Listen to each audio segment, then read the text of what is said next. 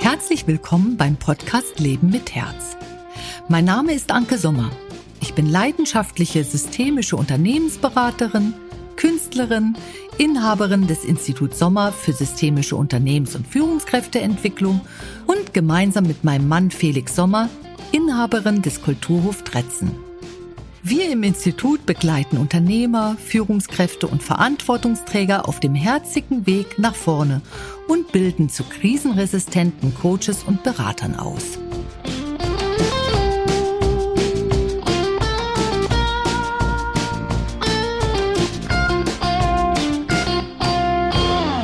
Hallo Felix, schön dich zu sehen. Dein voller Name ist ja Felix Fischer und wir haben uns eigentlich über meinen Mann Felix kennengelernt, weil du ähm, den Kulturhof Tretzen beliefert hast mit wunderschönen Bäumen. Ja, und jetzt geht's los und äh, stell dich doch mal am besten selber vor. Ja, schönen guten Tag. Ja, vielen Dank erstmal für die Einladung. Genau, also mein Name ist Felix Fischer und äh, zusammen mit meiner Schwester leite ich in der dritten Generation einen Baumschulbetrieb Baumschule heißt, wir produzieren Gehölze und Bäume für den Privatbereich, auch fürs öffentliche Grün. Unser Fokus ist schon auf dem Privatbereich. Auch viele Obstgehölze, die haben wir da ja zum Felix geliefert, auch nach, äh, auf den Kulturhof. Und ähm, wie gesagt, in der dritten Generation, 1955 von unserem Großvater gegründet, ähm, dann zwischenzeitlich von unserem Vater und Onkel geführt und jetzt äh, ja, seit 2002 ist meine Schwester im Betrieb und seit 2008 äh, bin ich mit dabei und führen wir als Doppelspitze den, den Betrieb jetzt. Ui, gleich ganz viele spannende Themen. Ja, also mittlerweile ähm, ist der Kulturhof ähm, von Felix auch mein Kulturhof. Wir machen das zusammen. Wir haben mhm. uns entschieden, dass wir gemeinsam dieses Projekt viel besser tragen als alleine. Wie bist du denn zu dem Familienunternehmen gekommen? Wie, wie war da deine Geschichte? Na, es kam auch ein bisschen, also unsere Branche oder die Branche der, der Baumschulen ist schon eine, schon eine kleine, etwas spezielle Branche, die jetzt auch vielen Leuten gar nicht so geläufig ist, die sich gar nicht so fragen, also die, manche die Pflanzen nur aus dem Baumarkt kennen oder die Pflanzen zwar eine frisch gepflanzte am Straßenrand sehen, aber gar nicht so richtig fragen, wo sie weiter herkommt. Und ähm, das sind meistens oder waren schon immer eher familiengeführte Unternehmungen ähm, wo eigentlich sehr traditionell immer das von Generation zu Generation weiterging. Und meistens ist es immer so, der, der Arbeitsort ist auch gleich Wohnort. Bei den meisten Baumschulen ist es zumindest so. Ähm, und äh, unweigerlich als, als Kind wächst man mit rein, auch in die, in die jahreszeitlichen Abläufe, äh, Saison, Nebensaison, die ganzen Witterungsabhängigkeiten, die wir haben. Und ähm, dadurch kriegt man es mehr oder weniger fast in die Wiege gelegt. Aber das führt natürlich zum bei einem oder anderen auch zu einer Komplettflucht, ähm, weil es dann, wenn man von Anfang an diese Marschrichtung hat, dann bewusst sagt, nur, nur deshalb, weil sie so vorbestimmt ist, gehe ich jetzt einen anderen Weg.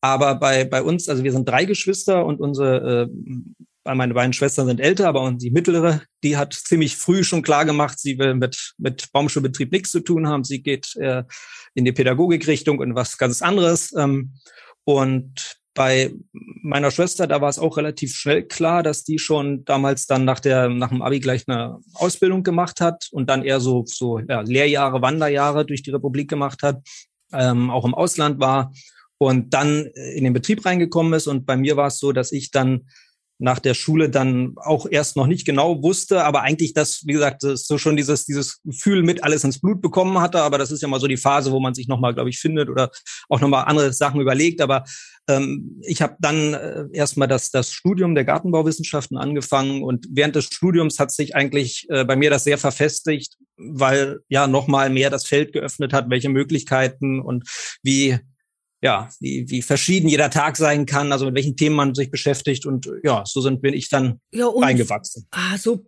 so bist du reingewachsen.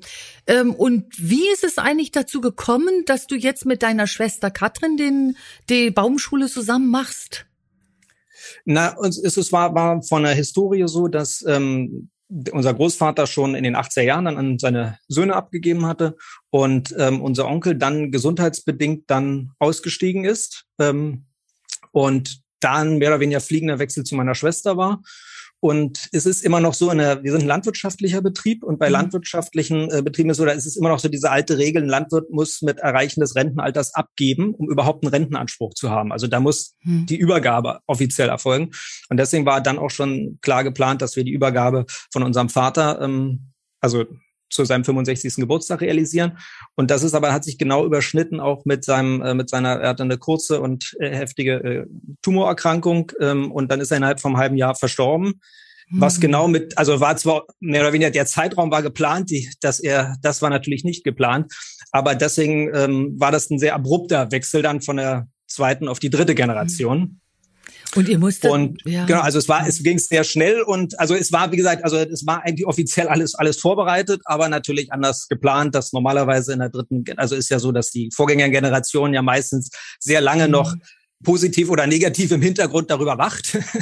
Und genau. ähm, bei uns war das eben weg. So. Ja. ja, und da musstet ihr so eure Gesetzmäßigkeiten finden und einmal mit dem Betrieb äh, so auf, selber jetzt Chef, Inhaber zu sein und dann noch zu zweit Familienbetrieb ist ja auch schwierig. Familienbetrieb hat ja auch immer so ein Gesetzmäßigkeit, eigene Gesetze. Was würdest du denn sagen, Felix? Was sind denn die Gesetze, mit denen du kämpfen musst oder mit denen du fertig wirst. Genau, also naja, das hat auch wieder so so zwei Seiten. Einmal diesen diesen Spruch: Freunde kann man sich aussuchen oder Geschäftspartner kann man sich aussuchen, Familie nicht. Ähm, das ist der eine Spruch und dann andere wieder Blut ist dicker als Wasser, also dass man dann doch irgendwie noch mal mehr verbindet als als mhm. ähm, jetzt ein normalen Geschäftspartner. Das sind ja so zwei Sachen, die jeweils auch wieder mal ins Positive, mal ins Negative äh, schlagen können. Und ich glaube, bei uns, wir ergänzen uns in vielen Ebenen so, sei es von den charakterlichen oder von den, von den einer macht er das, einer macht er das und einer behält da mehr die Nerven, einer hält bei der anderen Situation mehr die Nerven und holt den, erdet den anderen dann jeweils wieder. Ähm, wie gesagt, das kann man, wenn man jetzt eine Firma neu gründet und sagt, wir tun uns jetzt zusammen, da kann man es ja vorher ausloten. Bei uns war das eigentlich nicht auszuloten. Es war entweder es war so Try and Error, funktioniert oder eben nicht so. Und, ähm, und das da hat wir das funktioniert, jetzt ja. Seit 13, jetzt seit 13 Jahren machen, muss man sagen, genau, toi, toi, toi, es hat funktioniert so. Also auch mit, mit allen, ja, Ups und Downs, die es halt auch da immer so gibt.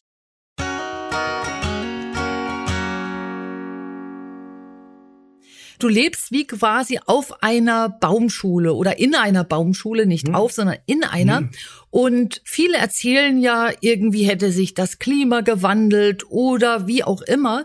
Sag mal, was sind denn deine Erfahrungen? Gibt es so etwas wie ein Klimawandel oder ist das alles Einbildung? Also wir sehen es in der Produktion, in den, in den Zeitläufen, wie Sachen ablaufen. Also in, äh, vor noch 20, 25 Jahren, da wurde zum Beispiel in der Gehölzproduktion von Sträuchern, da haben wir die, die Sträucher, die, die Jungware Ende Oktober gerodet. Da war sie rodefähig, konnte, konnte vom Acker geholt werden. Jetzt ist es so, eigentlich können wir es frühestens Ende November machen, weil die Triebe Ende Oktober noch viel zu weich sind, noch gar nicht aus, wie entsprechend ausgereift. Wie eine Frucht muss auch ein Trieb ausreifen. Mhm. Und ähm, da sehen wir schon eine ganz extreme Verschiebung. Auch äh, zu meinen Kindheitszeiten, da war die klassische Herbstsaison September, Oktober, November. Und jetzt ist es eigentlich Oktober, November, Dezember. Also deswegen kann ich jetzt auch noch ganz entspannt hier sitzen mhm. und telefonieren und habe, habe quasi Zeit. Anfang September zu, zu Vaterszeiten war es in den 90er war es noch anders. Oder war ab Anfang September ging's, ging wirklich schon der Koniferenversand los. Und genauso auch wie diese ganze Schädlingsthematik, dass immer mehr auch jetzt so Borkenkäfer, die eigentlich so, eigentlich so mehr Südfrankreich beheimatet waren, immer mehr hochwandern. Das sehen wir als, jetzt nicht nur im Wald, von dem ich jetzt spreche, sondern auch in den Gartengehölzen bei, bei Thuja, bei Scheinzupressen, sehen wir Schädlinge oder in, in der Masse auftreten, die früher einfach gar nicht so, dass, die waren eine Randerscheinung und kam mal wieder ein starker Winter, waren die weg. Und die können eigentlich nicht nur überleben, sondern machen noch eine Generation mehr auch, oder genau auch in der, in, der, in der Baumproduktion. Wir sehen wirklich Schäden an, an Bäumen, also Blattschäden, die es früher nicht so gab. Also man spricht auch da wirklich vom Sonnenbrand, also wie ein Mensch einen Sonnenbrand kriegen kann, kann auch eine mhm. Pflanze, wenn zu intensive äh, Sonneneinstrahlung erfolgt und die eigentlich an einen geschützteren Standort angepasst ist, kann die wirklich verbrennen. Also die Rotbuche, die eigentlich hier ein klassischer Waldbaum ist und wirklich eine Menge ab kann, die hatte letzten Sommer enorme, enorme Schäden. Also nicht nur so Kandidaten, wo man sagt, das ist sowieso eine Pflanze, die eigentlich hier nicht richtig hingehört. Und wenn sie zu sonnig steht, dann passiert was, sondern wirklich ein, eigentlich ein urheimischer Baum, der richtig einen Sonnenbrand gekriegt hat. Oder auch die Stammschäden, ähm, dass wir sehen, dass es meistens so Nekrosen, also tote Rinde gibt, was früher immer eher war durch dieses, dass im Winter Rinde gerissen ist, einfach durch starke Frosteinwirkung, diesen, diese Winter, diese ja, Rinnenrisse, dass die jetzt eigentlich gar nicht mehr durch den Frost im Winter passieren, diese Schädigungen, sondern durch die intensive Sonneneinstrahlung im Sommer. Mhm. Dass dann wirklich die Rinde tiefgründig, also die, die Zellen so geschädigt werden und dann kommen Pilze und also Schäden, die mhm. früher nicht waren, sind jetzt da. Die sind jetzt da. Also müsst ihr euch da auch umstellen, die Katrin und du, ähm, wie ihr damit umgeht.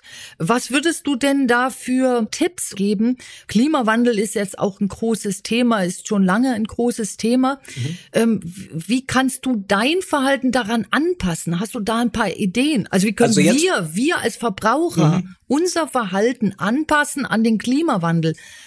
Na, also einmal, einmal ist es eigentlich so, dass man auch die, die Gehölzsauswahl eher schon mal so treffen sollte, nach nicht nur was, was schön aussieht, soll auch schön aussehen, keine Frage, aber eigentlich so ein bisschen mehr, was funktioniert und nicht krampfhaft eine Pflanze nehmen. Wir haben ganz häufig in Berlin die Thematik mit Dachterrassen. Und dann soll da meistens immer erstmal Bambus drauf. Und man sagt, hm, der braucht eigentlich einen geschützteren Standort, wenn's, wenn, wenn der Winter ist, wenn er mit der Wintersonne hat er ein mhm. Problem. Er braucht eigentlich viel Wasser. Da oben ist immer Wind, es ist immer trocken.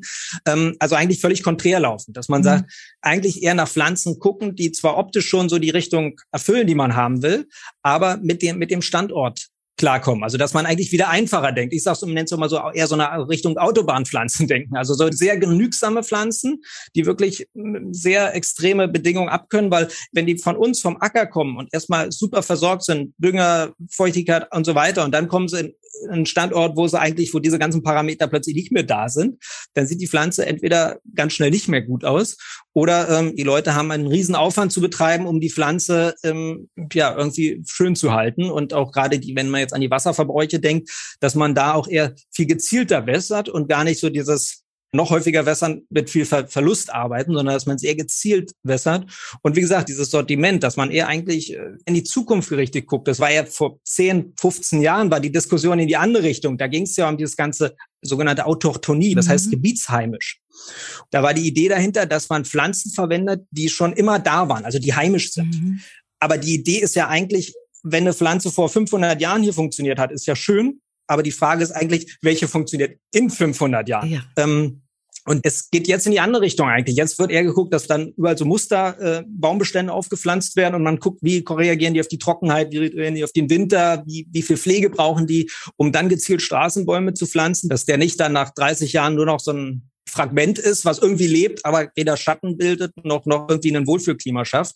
Weil die Begrünung der Städte ist, das wird ein ganz, ganz zentrales Thema werden. Mhm. Jeder, der einen Garten hat, weiß ja auch zu schätzen. Also wenn man unterm Baum gesessen hat, unterm Baum ist ein ganz anderes Klima als unterm Schirm. Also unterm mhm. Sonnenschirm, da staut sich die Wärme, es ist, es ist trotzdem heiß. Unterm Baum ist zirkuliert die Luft. Und das sehen wir jetzt, dass wirklich die letzten drei Jahre Riesenthema war, wir brauchen Baum, wir wollen Schatten haben. Mhm. Das hat sich auch schon verändert, genau. Mhm. Ich fasse mal zusammen, Felix, und zwar möchte ich unsere Zuhörer und Zuschauer wieder reinnehmen. Ihr könnt was machen mit dem Klimawandel und zwar auf einer peripheren Ebene. Das heißt, ähm, denkt in die Zukunft, wenn ihr euch Pflanzen holt. Schafft Grünes um euch herum und auch Schattenspender. Und sucht euch eure Baumschule oder eure Gärtnerei eures Vertrauens und fangt an daran zu denken, dass ihr jetzt einen grünen Ausgleich schafft, denn es wird trockener.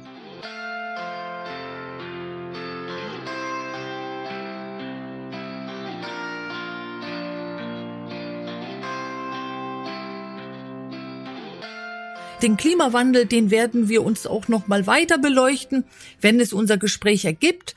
Was mich jetzt aber noch interessiert ist, du hast ja einen Familienbetrieb und viele unserer Zuhörer und Zuschauer kennen das vielleicht aus ihrer Verwandtschaft oder aus eigener Erfahrung. Wie ist es denn jetzt im Gärtnereibetrieb? Wie ist denn die Entwicklung des Familienbetriebs global zu betrachten? Also wenn du jetzt mal euren Familienbetrieb siehst, hat ja dein Vater noch andere Herausforderungen gehabt als ihr jetzt. Was hat sich da eigentlich gesellschaftlich oder auch politisch verändert? Naja, es hat sich in erster Linie das, was ich bei allen, dieses Thema die Digitalisierung, also das, das Internet. Also wenn ich denke, mein Vater hat, glaube ich, in seinem Leben eine E-Mail mal geschrieben und ähm, das, das war's so, sonst das waren seine Berührungspunkte mit dem Internet. Und ähm, die Streuung von der Erreichbarkeit, auch die Antwortzeit heutzutage über E-Mail wird immer sehr schnell eine Rückantwort erwartet. Das war früher alles sehr sehr, sag ich mal, entspannter oder da ging es ja viel über, wurde einfach angerufen mhm. oder vorbeigekommen. Heute läuft ja sehr viel im, im, im Digitalen. Ähm, ich rede jetzt nicht nur vom Online-Shop. Also wir haben jetzt zum Beispiel, wir haben keinen Online-Shop, haben uns jetzt auch bewusst, so wie wir hier aufgestellt sind, dagegen entschieden. Es gibt Familienbetriebe, gerade eher, die nicht im Ballungszentrum, sondern mehr oder weniger auf dem platten Land leben, die gar keine andere Chance haben, als den Weg mitzugehen, weil da fährt halt keiner, kein Kunde raus zu ihnen, sondern die müssen mit ihrer Ware zum Kunden kommen. Und dafür ist das natürlich auch ein tolles Tool da, um an den Kunden ranzukommen, ein, ein gut gemachter Online-Shop. Aber da wir mehr oder weniger direkt in oder an Berlin sitzen, haben wir uns entschieden, wir gehen immer noch den direkten Weg. Das ist aber wirklich ein spezieller Fall. Für, kann ich jetzt auch nur für uns sprechen, weil wir eher dann auch den Kunden das Erlebnis bieten, wenn die aus der Großstadt kommen, dass das Aussuchen der Pflanzen bei uns in den Quartieren wie so ein Happening mhm. begreifen dann auch. Dann wird mit der ganzen Familie der, der Baum fürs Haus ausgesucht, weil der dann wie als neuer Mitbewohner dazugehört. Und dann ist das eben was anderes, als ich habe den nur über drei Klicks irgendwo bestellt und mal gucken, was kommt. Ähm, und um jetzt auf die Eingangsfrage nochmal zu kommen von dir. Ähm, da hat sich ziemlich die Spreu vom Weizen getrennt. Also die, die es mitgehen konnten, die sind noch da, aber es sind auch ganz viele hinten runtergefallen, die, mhm. wo dann der Generationswechsel, glaube ich, auch nicht zur richtigen Zeit kam. Und wenn dann einer, der gesagt hat, wir haben nie eine E-Mail geschrieben und wir werden auch keine E-Mail schreiben, und wenn der dann also halt die noch, festgehalten haben, genau, mhm. so lange am Ruder saß und auch mhm. dann Junior oder äh, nicht sagen konnte, das machen wir jetzt anders, dann die, die Betriebe, die, die gibt es jetzt zum Teil eben dementsprechend nicht mehr so. Da fasse ich mal zwischendurch nochmal zusammen. Äh, also das, liebe Zuhörer und Zuschauer, was ihr braucht, ist eine Agilität. Ihr braucht die Beweglichkeit. Ihr müsst mit der Zeit gehen, denn stellt ihr euch gegen die Zeit, kann es passieren, dass ihr hinten rüberfallt. Also das will Felix jetzt eigentlich mit diesen Worten noch einmal unterstreichen. Mhm. Und ich denke mal noch weiter und schau mal so, ich, ich fühle jetzt mal mich in diesen Familienbetrieb hinein. Ähm, ich kann mir vorstellen, ich hatte auch schon mit Robert Dahl von den Erdbeerenhöfen gesprochen. Mhm. Der hat ja das zu Erlebnishöfen umgebaut, ausgebaut, hat da ja unheimlich große Beteiligung einer neuen Kulturerschaffung äh, gemacht in seinem Gebiet. Es waren mal Erdbeerhöfe, nun sind es Erlebnishöfe und da ist, spielt er natürlich als Persönlichkeit eine Rolle. Und ich denke, je mehr ihr eure Persönlichkeit zeigt innerhalb eures Geschäfts, desto mehr bleibt ihr auf dem Markt. Diesen Tipp möchte ich einfach mit reingeben. Aber nicht alles ist selbst zu steuern. Zum Beispiel hattest du mir ja erzählt, Felix, dass bei euch auch eine Veränderung passiert und zwar hm? in den Familienbetriebe wird sich immer mehr eingekauft. Wie meintest du das? Naja, also das ist jetzt vielleicht nicht komplett auf den gesamten Markt zu sehen, aber es ist schon so, dass, dass so, ein, so in Teilen der, der Unternehmungen im Baumschulbereich, gerade die, die größeren, nenne ich mal, der Branche, dass da Investoren mit reingegangen sind. Stichwort wahrscheinlich so ein bisschen da rein spielt dieses Greenwashing, also dass sich dann eben, sei es jetzt, wie gesagt, Investoren oder eben auch ähm, große andere Unternehmen, die sagen, wir kaufen uns mal für unseren grünen Daumen noch, äh, jetzt produzieren wir auch noch Pflanzen mit, um ein bisschen damit zu werben. Und ich glaube, das ist nämlich ein bisschen so unser Problem der Branche. Wir haben unser Licht, glaube ich, auch ein bisschen zu lange unter den Scheffel gestellt, weil wir eigentlich ein tolles Produkt haben und eigentlich haben wir das nachhaltigste Produkt von allen, wenn man es mal jetzt ganz objektiv sieht. Nachhaltiger geht's nicht. Also unsere, wenn jetzt alle mal sagen, CO2-neutraler Versand und alles ist CO2-neutral, man denkt, also das haben wir noch, also bei uns nutzt es eigentlich keiner. So, also unseren Fußabdruck haben wir doppelt und dreifach kompensiert, aber wir, wir, wir sagen es nicht so beim Namen so ein bisschen. Aber ah, jetzt beginnst ähm, du es zu sagen. Ah, jetzt beginnst ja. du, das ist cool. Das ist cool. Ähm, aber das ist jetzt nicht per, per se über alle hinweg, sondern das betrifft jetzt wirklich so die, die Großen der Zunft. Also jede Branche hat ja so, so zehn Big Player, so die, äh, und in Europa muss man sagen, sind die deutschen Baumschulen mit schon die, äh, schon die großen Player, also was jetzt auch den Export aus, angeht. Und ähm, da, dass es dabei immer mehr diesen Top 5 dazu führt, dass eben gar nicht mehr nur die Familien da drin sind, sondern dann, wie gesagt, auch, auch andere drin sind. Bei den, bei den Kleinen ist es jetzt, ist es noch nicht so. Also jetzt auch wie wir so sind, da ist es dann mhm. wirklich anders. Da ist eher sehr der Trend hin, die ganz Kleinen, auch gerade die Spezialisten, die verschwinden leider immer mehr. Wie ich jetzt auch das dann schon. Das ist genau das Blöde. Ähm, das ist eben auch diese passionierten Gärtner, der dann wirklich noch genau wusste, wann er seinen Veredelungsschnitt macht und wann er, mhm. wann er äh, seine Weiterkultivierung macht. Und das ist dieses echte alte gärtnerische Wissen. Und entweder gab es keine Nachfolgergeneration oder eben auch so dieses, dieser Wandel, dass die dann ganz viel gesagt haben, nee, wir machen es einfach nicht mehr weiter. So. Hm, Felix, ich hole wieder unsere Zuhörer ja. rein. ähm, was, jetzt haben die gehört, äh, ja, die, diese Spezialisten, die verschwinden immer mehr. Und wir alle sind hier nicht nur in Anführungsstrichen Gärtner, wir kommen ja aus vielen Richtungen, aber es gibt hier viele Unternehmer, die eben aus der Pike auf alles aufgebaut haben, sich sehr spezialisiert haben. Mhm was gibst du denn für einen Tipp? Und du kannst natürlich mir auch jederzeit Fragen stellen. Mhm. Was kann denn unser Zuhörer machen, damit das Spezialistentum nicht verdrängt wird? Was kann er genau machen? Vor welchen Verträgen sollte er Abstand halten? Was sollte er machen? Was sollte er nicht machen? Jetzt erstmal von deiner Warte aus, was kann er machen, dass er nicht verdrängt wird oder sie nicht verdrängt wird? Also ich auch jetzt im persönlichen oder im privaten arbeite ich immer eher mit kleinen Firmen zusammen, also wo es wirklich noch, sei es Inhaber geführt oder wo man wirklich, man weiß, man hat noch eine richtige Handwerkskunst, was dann vielleicht erstmal mitunter manchmal teurer scheint, aber im Endeffekt gar nicht teurer ist, weil man dann wirklich die wertigere, die langlebige Arbeit kriegt. Mhm. Und das ist ja auch schon zwar so abgedroschen, dieses äh, äh, Think Global, Act Local, so, ja. aber es merkt man ja jetzt gerade auch, wo jeder Handwerker wie, wie Gold gesucht wird, weil also kein Elektriker Zeit hat, keiner, irgendwie hat ja gar keine, gibt's gar keine mehr, alle suchen. Genau. Und da ist man natürlich, wenn man immer gute Verbindungen zu, äh, zu seinen Firmen hat, da trennt sich immer die Spreu vom Weizen. Damit merkt man, wie man beim persönlichen Kontakt dann eher wieder noch Termine kriegt, als wenn man nur einer, einer von vielen ist. Und deshalb bin ich immer wieder auch der Freund von dieser, also ja, dass man hinterfragt, auch wo Ware herkommt, um dann wirklich gezielt, gezielt so im, im Lokalen zu agieren.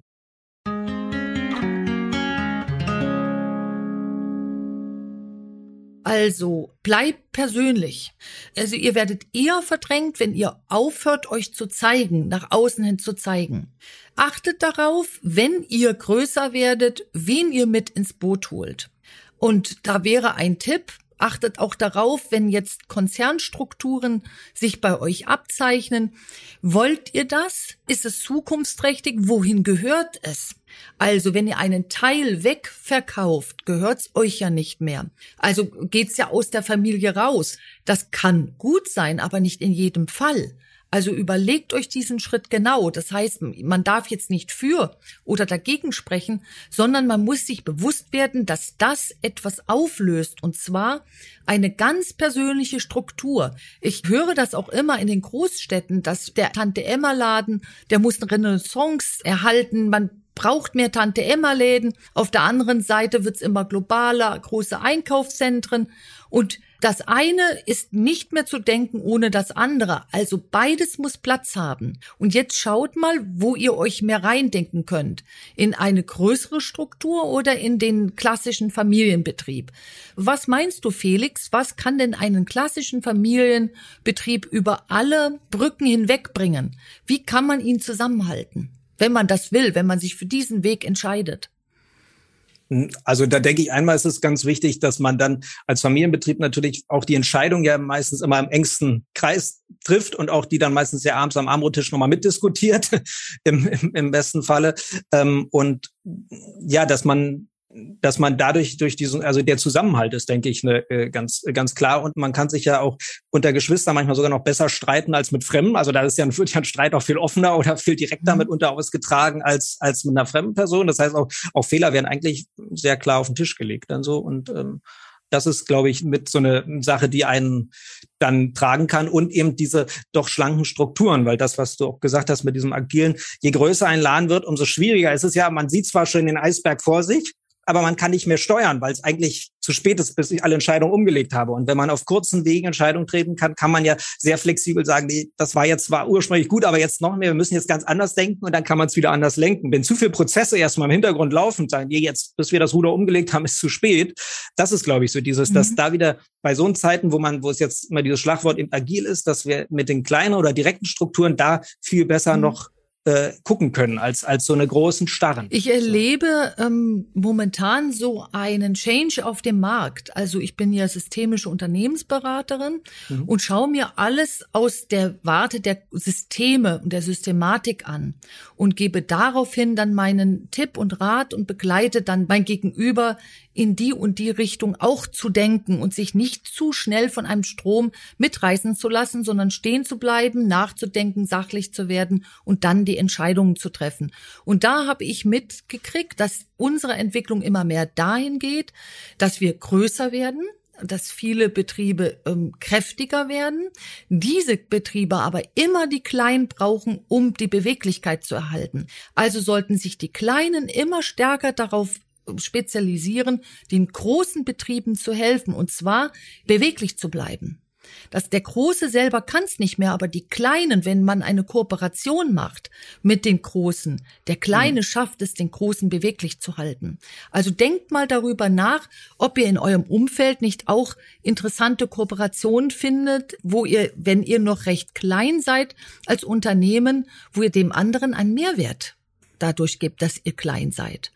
Also in der Baumschulbranche war das schon eigentlich immer so. Die Großen der Zunft haben eigentlich nur funktioniert, weil es unfassbar viele Zulieferer gab, mhm. die dann eben, wie gesagt, sehr spezialisiert waren auf, auf wenige Produkte, die aber dann immer fristgerecht in der Top-Qualität geliefert haben. Und da war leider auch in den 90er Jahren so ein, so ein Trend, wo die Großen diese Positionen sehr ausgenutzt haben, muss man sagen. Also so preismäßig, ähm, was eben dann dazu führte, dass viele von diesen kleinen Zulieferern dann irgendwann eben da wirklich die Nachfolger fehlten, weil die dann auch, die haben gesehen, was Vater gebuckelt hat, haben gesagt, das ist nicht mein Lebensziel, sondern ich will, will wirklich ähm, auch mal Freizeit haben und nicht von morgens bis abends buckeln und dann es bleibt eigentlich auch nichts übrig.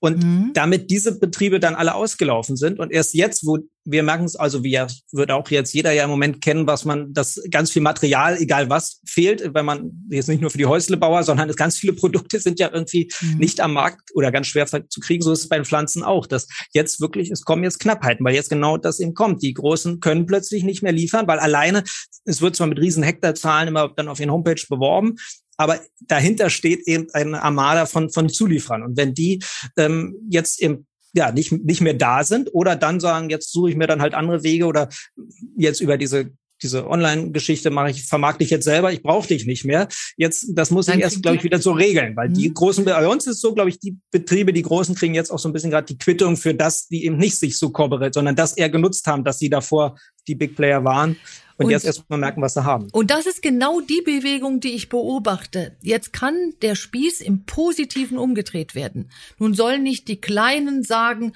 okay, ja, ihr Großen, jetzt verallgemeinere ich das mal, ihr Großen habt uns nicht gut behandelt, also behandle ich jetzt auch nicht gut, sondern der Wert der Kleinen muss den Kleinen wertig sein. Er muss ihnen bekannt sein. Und das können wir nur über den Preis ausdrücken. Und das ist die Bewegung, die ich jetzt erkenne, die Chance, die wir im Change haben, auch gesellschaftlich, dass die Kleinen sagen, okay, ich werde bei meinen, gerade auch die Spezialisten, ich werde mein, bei meinem Preis bleiben und werde ihn aber transparenter klar machen, also warum es auch bei dem Preis bleiben muss. Denn diese Geiz ist geil Philosophie oder wir sparen so viel wie möglich hat ja auch etwas Gutes.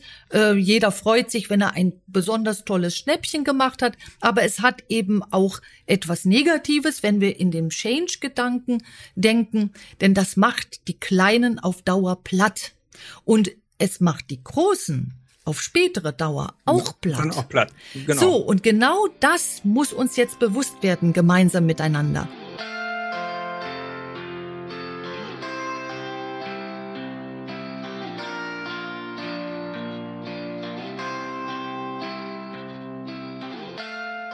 Hast du dazu noch einen Tipp, was die Preisgestaltung betrifft? Ich kann mich an unser kurzes Vorgespräch mhm. erinnern. Da hast du gesagt, man, also ähm, die Pflanzen, äh, die haben an Wert zu verloren und während Corona habe ich den Eindruck gehabt, haben sich viele Menschen wieder mehr äh, so auf sich besonnen und schätzen auch die Pflanze wieder mehr. Vielleicht ist das nur eine Beobachtung von mir, aber es war so ein Grundgefühl in mir, dass das jetzt passiert und ich suche ja immer nach den positiven Change-Möglichkeiten. Hier sehe ich einen. Mhm. Und da sind wir wieder bei dem Kaufverhalten. Also eine gut aufgezogene, gezüchtete Pflanze ist mehr wert als eine Pflanze aus dem Reagenzglas. Würdest du das unterschreiben oder sagst, ah, Stimmt nicht. Also ich möchte nie etwas verurteilen. Die Reagenzgläserpflanzen mhm. sind auch cool. Aber diese Handaufzucht macht eine Pflanze ja nochmal anders resistent. Was sagst du dazu als Fachmann? Also genau, also um dieses, dieses Wertigkeitsthema aufzugreifen, also mit, mit Corona kann ich das auf jeden Fall bestätigen, dass die Leute dort jetzt viel mehr nochmal mitgekriegt haben, was sie am eigenen Garten haben und das viel mehr äh, auch nochmal jetzt fördern oder auch bereit sind zu investieren. Und auch von der, von der Wertigkeit. Wir haben jetzt auch einen Kunden, der dann nach einem großen Baum gesucht hat, der gesagt hat, naja, bevor er ein paar tausend Euro für ein großes Carport ausgibt, weil er wollte sein Auto im Schatten haben, weil es morgens aber so heiß war im Auto. Und da hat er gesagt, dann kann er auch äh, das gleiche Geld für einen Baum ausgeben und dann steht sein Baum, äh, sein Auto unter dem Schatten im Baum, neben dem Baum. Und ähm, in den 90ern, auch in den Nullerjahren, war es wirklich schwierig zu vermitteln. Also da war das Produkt, der Baum war so, das ist halt nur ein Baum, der wächst ja von alleine so ein bisschen. Also mhm. die Leute haben zwar Unsummen für die gepflasterte Einfahrt und den Zaun ausgegeben, aber nur ein Bruchteil davon fürs Grün und fand das schon eigentlich zu viel, so als, mhm. als äh, zusammengefasst. Und also wir müssen auch mal auch die Aufklärungsarbeit am Kunden betreiben und erklären, der Baum, ja, er wächst schon von alleine, aber er muss, damit ein Baum, deswegen heißt es ja auch Baumschule. Es kommt ja nicht, weil die Bäume in die Schule gehen, sondern vom alten Wort verschulen, verpflanzen. Die Bäume werden verpflanzt. Daraus kommt das Wort Baumschule. Und in einen Baum kann nämlich nur ver, ja, dann kann ich nur zum Kunden transportieren oder verpflanzen, wenn er von klein auf immer die Wurzeln behandelt wurden. Als Jungpflanze werden die Wurzeln noch geschnitten, später dann mit Ballen wird der mit dem Ballen immer wieder umgesetzt. Der Ballen wird über die Jahre größer, wird alle paar Jahre verpflanzt, verschult. Und das ist eigentlich äh, ja, als Arbeitsleistung, als, als Wert reinfließt, diese Handarbeit, oder es ist auch mit Maschinen unterstützt, aber trotzdem die Arbeit, die in so einen Baum setzt, dass der Baum A teilweise Jahrzehnte bei uns steht. Die Fläche muss vorgehalten werden, er muss gedüngt werden, er wird gewässert, er wird geschnitten. Und er wird eben wieder, immer wieder verpflanzt. Und deswegen kann man, ich könnte nicht im, im Wald gehen und eine große Linde sagen, da steht eine fünf Meter hohe Linde, die ist ja schön. Also wenn es jetzt mein Wald wäre, quasi nehme ich mit nach Hause.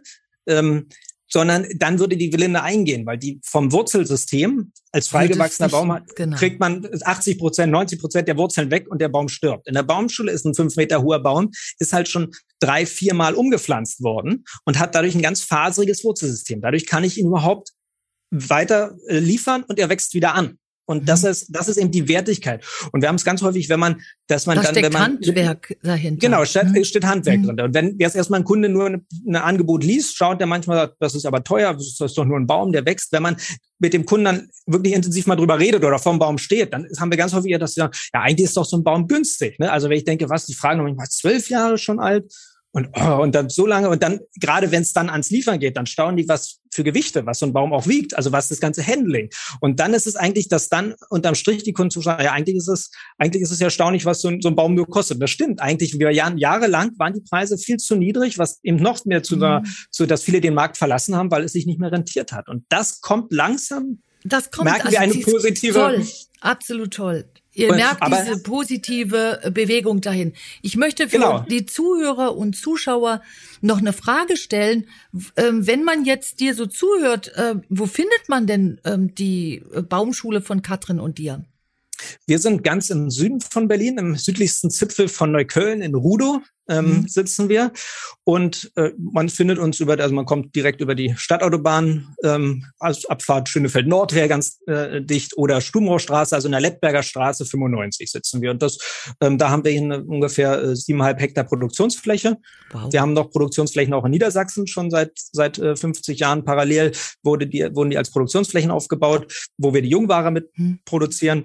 Aber das heißt, man wir haben hier mal ein sehr breites Sortiment vorrätig und unser Fokus liegt auch um jetzt nochmal auf diesen Bogen zur Nachhaltigkeit und so zu spannen, auf der, äh, auf der Ballenware. Das heißt, ähm, Containerware ist eben Ware, die im Topf ist und Ballenware ist Ware, die richtig im gewachsenen Boden steht. Ähm, aus dem Gartencentern oder im Baumarkt kennt man nur meistens immer äh, die Containerware, was so mhm. im, im, im Topf steht. Und ähm, die bei uns ist die richtig in einem im Juteballen, also die wird, die steht im Acker und wenn die dann im Herbst oder früher, deswegen sind die auch so an die Versandzeiten gekoppelt. Wir haben im Sommer gar nicht viel Versand, weil das auch so ein bisschen, es war lange die Bestreben der Branche, immer zu gucken, wie kriegen wir die den Versand gestreckt, dass wir noch möglichst lange auch im Sommer mhm. verschicken können. Und eigentlich läuft es konträr. Eigentlich wollen wir erzählen wir alle von Nachhaltigkeit und man soll alles nachhaltig machen. Und nachhaltig wäre eigentlich dann zu pflanzen, wenn die Natur es erlaubt und nicht mit viel Ressourcenaufwand, was zu machen. Ressourcenaufwand heißt, ich brauche extra Substrat, ich brauche die Plastiktöpfe, ich muss viel mehr wässern, um äh, die im Sommer zu verpflanzen oder zu liefern zu können, sondern ich ziehe sie so, dass ich sie im Herbst oder im Frühjahr, wenn die Natur es erlaubt, halt verschicke.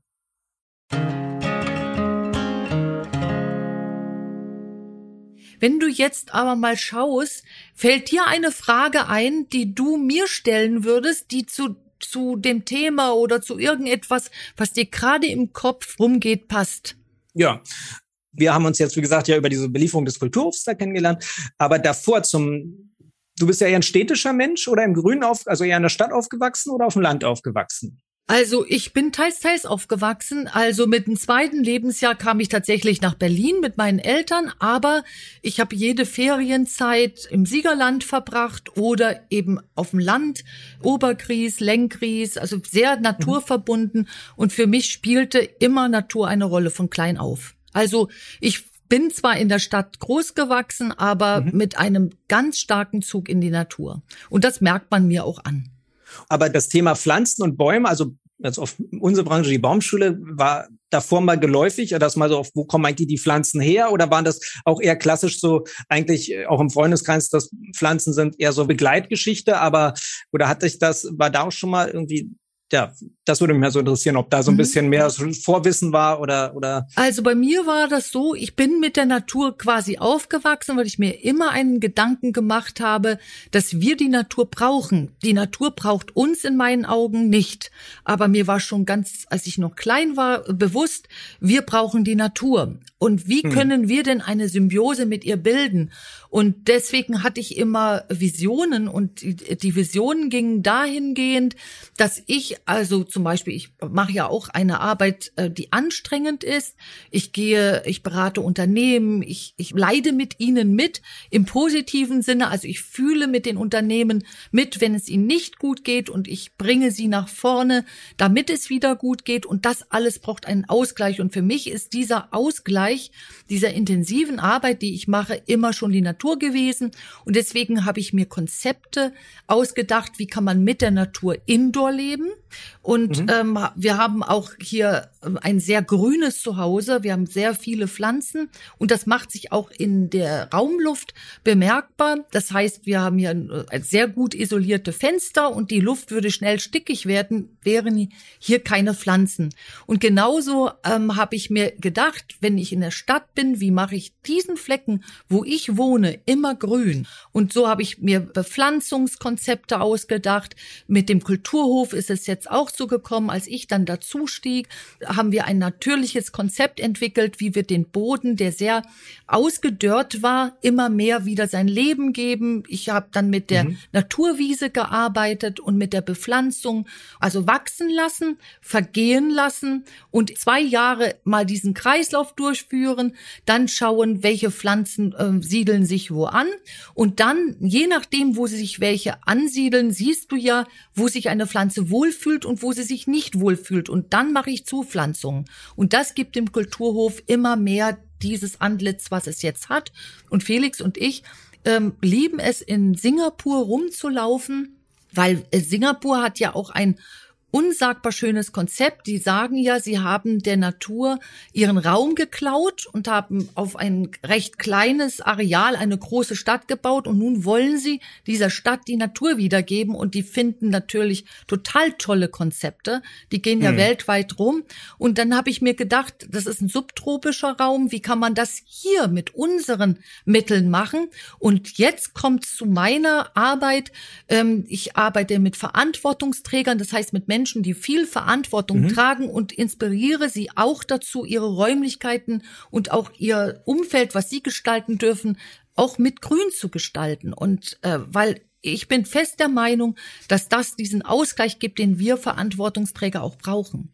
Jetzt habe ich aber mhm. sehr weit ausgeholt, ja, nee, aber da kommt meine Begeisterung ja, immer so. Ja, dieses Konzept, was du gesagt hast, dass du erstmal der Natur Raum gibst oder erstmal schaust, wo mhm. was ist, wo was, wo was funktioniert, das, das ist ja ein super Ansatz. Oder auch dieses, deswegen, das ist so ein bisschen in die Richtung, dieser 70er Jahre Garten hat eigentlich ausgedient. Also ja. früher war ja eigentlich nur Zierpflanzen, Koniferen mhm. und dann im Herbst alles weghaken, was irgendwie auf dem mhm. Boden liegt. Mhm. Und ich sage auch mal ganz häufig zu, zu unseren Kunden immer, sage ich, die Natur kennt keinen leeren Boden auch im Privat, wenn man sagt, na, das ist steht, das ist gar nicht mehr Natur. Doch, das ist, man kann ja sein eigenes, eigenes Mikrosystem schaffen und dass man die Leute kaufen dann immer teuren Dünger und im Herbst schleppen sie die ganzen Laubsäcke raus und stellen die vor die Tür oder fahren sie weg oder was auch immer. Ja. Und man sagt immer, nutzt die Biomasse, die bei euch entsteht, ähm, auch für das, für das Bodenleben der, der es ist, es ist ungemein wichtig, einen gesunden Boden zu haben, weil die Pflanze ja auch komplett in der Symbiose mit der mit dem Boden steht und kann eine super gesunde Pflanze kommen, wenn mhm. die Böden kaputt sind, wird die Pflanze sich nicht entfalten und deswegen kann man mit einfachen Mitteln nämlich schon oder einfach bessere Bedingungen schaffen. Früher haben die Pflanzen auch so eben auf dem nackten Boden irgendwie überlebt, weil es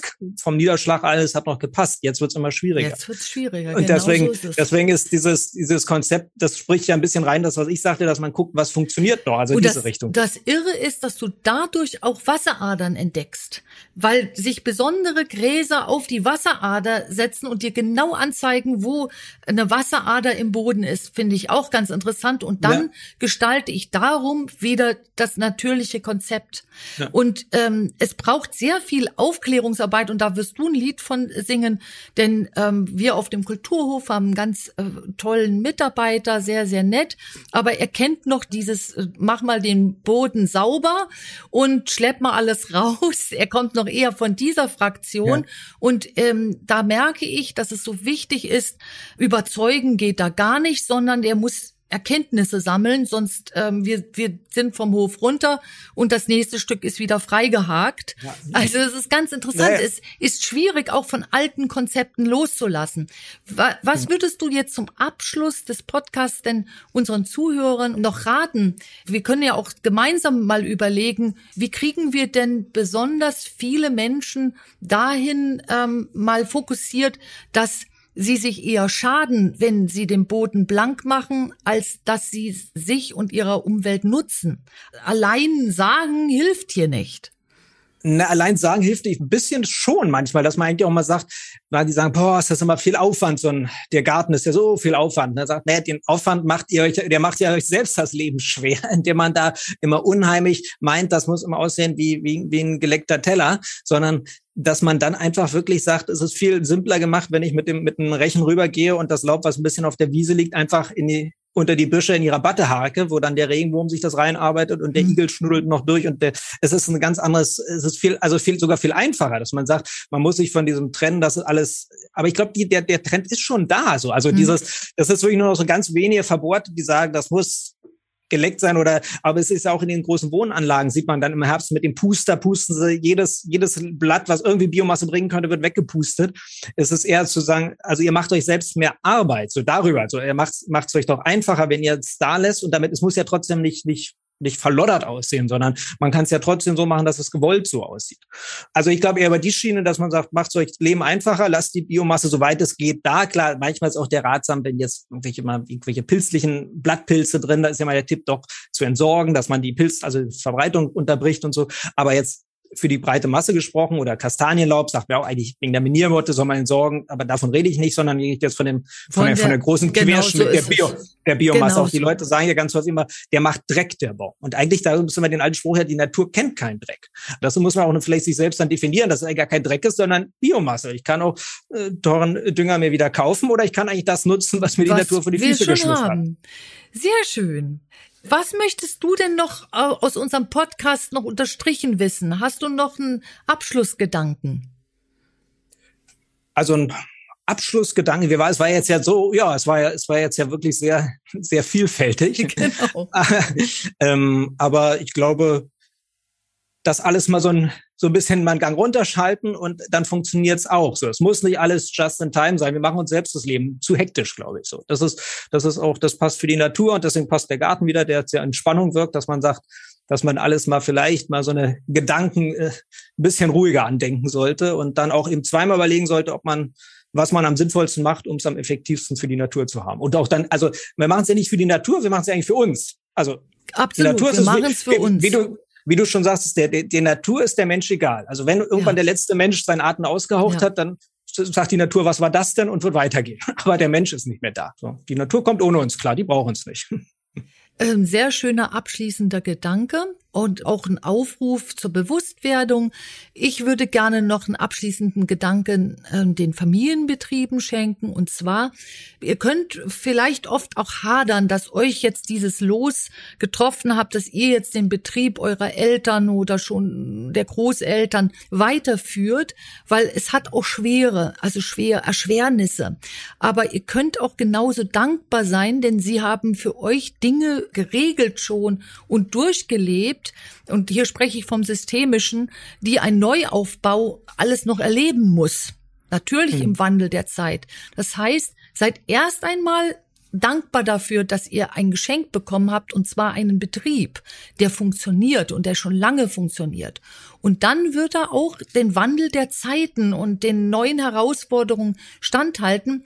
Wenn ihr eine gewisse Größe für euch entdeckt habt, seht immer den Wert, den ihr auch in der Zukunft anderen Unternehmen schenken könnt. Je enger der, der Zeitraum ist, je enger die Finanzbörse, desto wichtiger wird eine kluge Kooperation. Und ich spreche hier nicht von Kooperation, dass ihr einen Anteil weggibt, sondern dass ihr mal schaut, mit wem könnt ihr ergänzend kooperieren. So könnt ihr selbst auch trockene Phasen im Familienunternehmen äh, überwinden und versachlicht eure Kommunikation untereinander, dann könnt ihr euch auch nicht entzweien. Und äh, du hattest das auch zum Anfang äh, schon gesagt, Blut ist im Endeffekt dann doch dicker. Aber äh, Streitigkeiten kosten ja auch Kraft und Nerven. Erspart euch einfach diese Konflikte diese Streitigkeiten, indem ihr die Trennung stärker macht. Und zwar auf der Arbeit wird über Arbeit gesprochen und am Feierabend äh, wird über Familie gesprochen. Und dieses Prinzip, wenn ihr das voll und ganz durchhalten würdet, wird euch fortbringen von diesem Entzweiungsgedanken. Das sind nun mal die Gedanken, die ich euch mal zum Schluss äh, für das Familienunternehmen schenken wollte. Fällt dir dazu noch was ein oder war das für dich jetzt auch so rund? Das, denke ich, ist jetzt doch ein stimmiger ein stimmiger Abschluss. Ja. Klasse. Dann freue ich mich sehr, dass wir uns jetzt gefunden haben für so einen mhm. wundervollen Podcast und gerne können wir einen nachfolgenden äh, Podcast machen. Mir hat sehr viel mhm. Spaß mhm. mit dir gemacht. Danke, Felix. Mir, mir, auch. Vielen Dank. Gut. Alles Gute.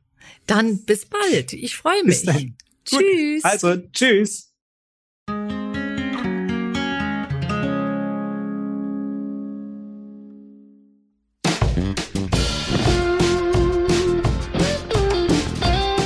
Dank fürs Zuhören. Ich hoffe, es hat euch gefallen. Und ich habe eine Bitte an euch, traut euch mit uns in Kontakt zu treten, wenn euch etwas auf dem Herzen liegt. Ihr findet uns auf Instagram und Facebook unter Institut Sommer und so auch im Internet unter Institut Sommer und helfen euch diese Podcasts weiter, euer Leben mit dem Herz zu gestalten, dann abonniert doch einfach unseren Podcast-Channel. Ich freue mich drauf. Eure Anke Sommer.